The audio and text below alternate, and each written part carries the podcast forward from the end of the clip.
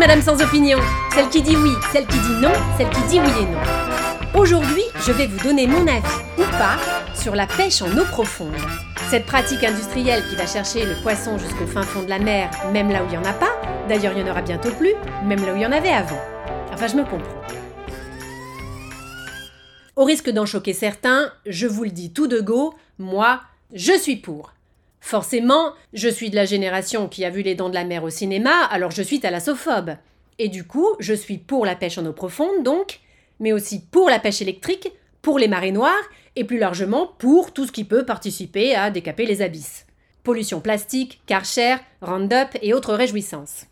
Et puis qui sait, avec un peu de chance, peut-être que d'ici quelques temps, il n'y aura vraiment plus rien en dessous de moi quand je nage, et je pourrai enfin envisager d'enlever mes bouées.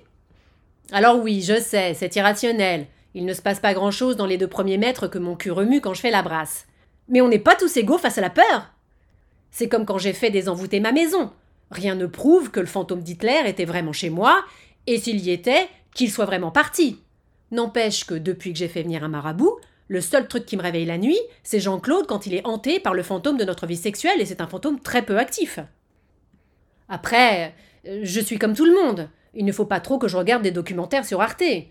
Entre les coraux arrachés comme des mauvaises herbes, les milliers de tonnes de poiscailles déversées en vrac sur les ponts des chalutiers, longs comme des viaducs de Millau, et le nombre de victimes collatérales à faire pâlir Sylvester Stallone dans Rambo 5, c'est bien simple, je suis outré.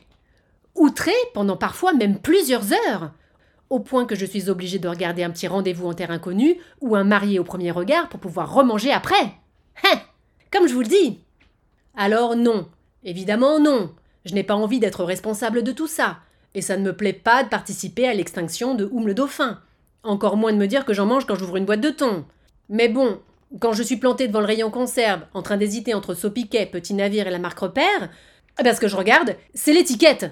Et je ne parle pas de celle qui explique le mode de pêche, je veux dire l'étiquette de prix, évidemment. N'en déplaise à la minorité de gens qui déplorent la détérioration des fonds marins parce qu'ils ont peur de se faire chier la prochaine fois qu'ils iront faire de la plongée à Tahiti, le reste du peuple, lui, fait de l'apnée au supermarché. Et puis je ne sais pas d'où leur vient cette idée à tous ces gens de vouloir aller sous l'eau en plus. Est-ce que les poissons viennent nous observer sur Terre? Bah non Du moins pas de leur plein gré. Alors que chacun reste dans son élément et les vaches de mer seront bien gardées. D'autant qu'on n'a pas besoin de mettre la tête sous l'eau pour voir des trucs marins. Moi, je me souviens d'être allé au grand aquarium de Nausicaa, par exemple. Bon, je raconte à tout le monde que c'était pour me faire une autoséance de désensibilisation. Mais en réalité, je m'étais trompé d'embranchement sur la 16, et je me suis retrouvée malgré moi à Boulogne-sur-Mer à l'heure du déjeuner. Bref, bon bah on voit tout bien comme il faut, même depuis la cafétéria. Les coraux, les poissons, j'ai même eu la chance de voir une espèce très rare, un banc de gamins amphibies qui n'avait pas écouté la maîtresse et qui s'était trop penché. Enfin bon, je digresse, mais dans tout ça, euh, euh, je dois avouer que je ne sais plus quoi penser, pour changer. Oh, ce que c'est agaçant, enfin En plus, je suis sûre que je vais de nouveau pas dormir à cause des fantômes de poissons.